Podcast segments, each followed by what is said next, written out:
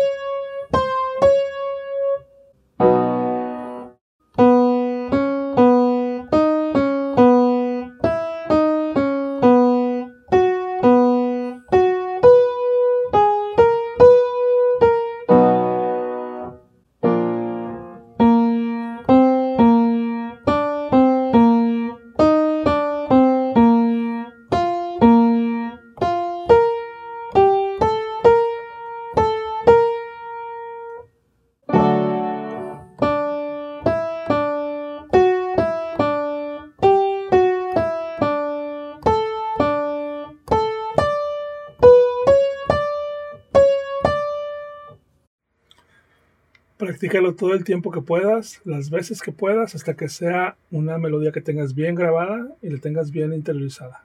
Nos vemos pronto.